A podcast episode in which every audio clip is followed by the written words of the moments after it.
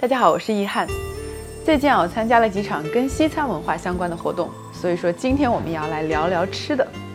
在西餐的众多特点中啊，相信我们对于法式甜点的甜已经达成共识了。但是其实说到嗜甜这个话题啊，在中国也不例外。比如全国各地的人都公认上海人爱吃甜的，但是上海人却嫌苏州人爱吃甜的，而苏州人更嫌无锡人更爱吃甜的。所以每当大家在比甜的时候啊，我就会默默地想起我在欧洲吃过的各种甜点，以及比欧洲甜点更甜掉牙的，用手拿起来都会觉得被糖丝腻到的阿拉伯甜点。所以我想，由于文化的不同，我们对于食物口味的评判标准也是不同的，没有对错。在这里呢，我只是很负责任地告诉大家，比起中式的点心，法式甜点真的是加入了非常多的奶油、黄油和砂糖。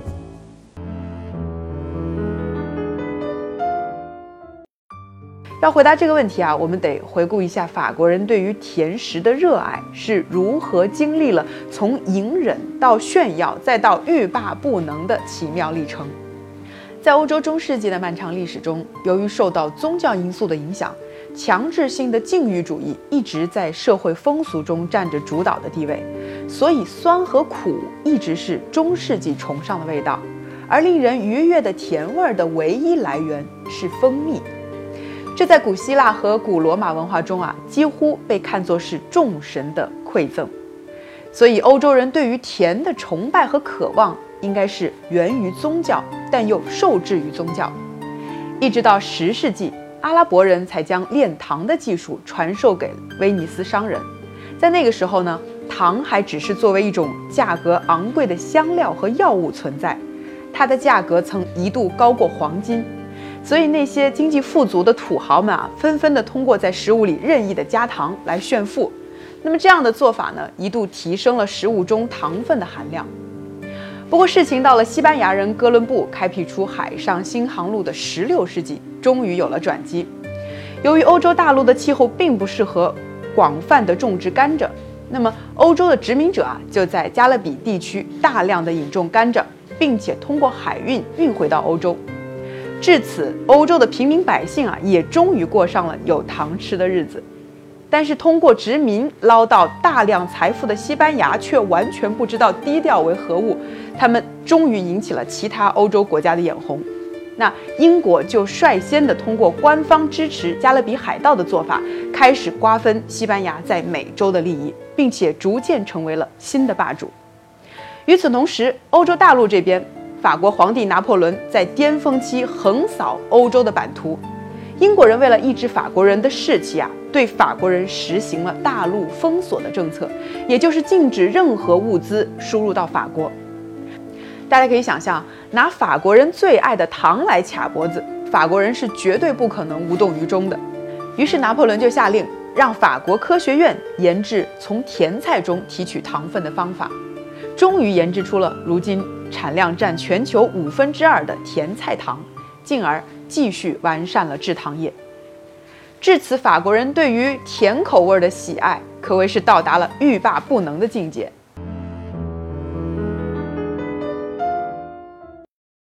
我品尝过很多的法国甜点，最好吃的甜点往往并没有甜腻的感觉，反而觉得口感很温润平和。这是因为不少的甜点为了平衡甜的口味，会加入水果的酸味、焦糖的苦味等等。而在吃法餐的一道道的程序中，无论一顿饭吃了多长时间，法国人往往都会在吃完甜点之后，再叫上一杯咖啡来结束一次美味的旅程，哪怕是到了深夜也是如此，就是因为咖啡的苦可以很好的平衡甜点中的甜味儿。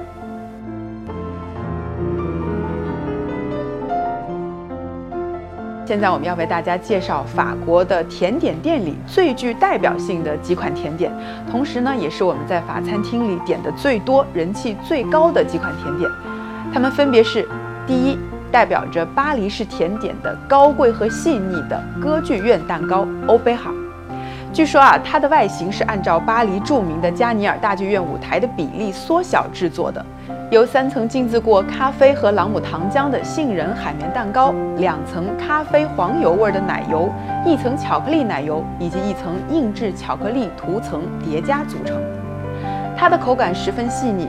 如果用听歌剧来做比喻的话呀，对我来说，这款甜点就是一档高档法餐标准的结束音符。那么第二款与歌剧院蛋糕相对应的是价格低廉、亲民，也是口感最轻柔的漂浮之岛 Il Flottant。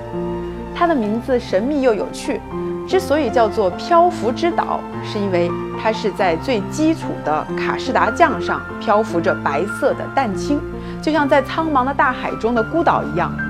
那它的制作方法也很简单，不需要烘焙，只需要鸡蛋。牛奶和砂糖就能够做出这道简单但又不失浪漫的甜品来。入口的感觉呢，就像是吃进了一片轻柔的云朵。还有一款吃的很多的国民甜点，那就是有着法式千层酥之称的 m i l l e f e u。它的外形呢，也和歌剧院蛋糕一样是方方正正的，但是其实呢，是一种源于法国的蛋浆甜品。传统上呢，是由三层酥皮夹两层奶油。有时也用果浆来代替，顶部呢通常是交替的白色和棕色条，口感轻薄酥脆，也很有层次感。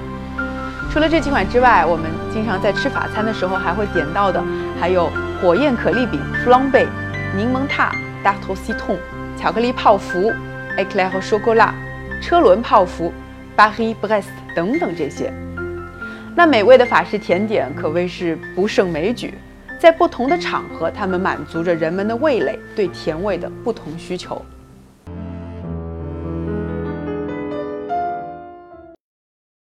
在国内，大家如果想要品尝到一些来自法国的美味，可以尝试在大中型的城市找找看一些法国连锁的糕饼品牌，比如巴黎贝甜、Brioche Dorée 等等，也许会发现一些不一样的惊喜。那下周呢，我们也会延续今天的话题，接着聊。相信有很多女性的朋友会感兴趣，那就是法式甜点那么甜，为什么法国女人却吃不胖？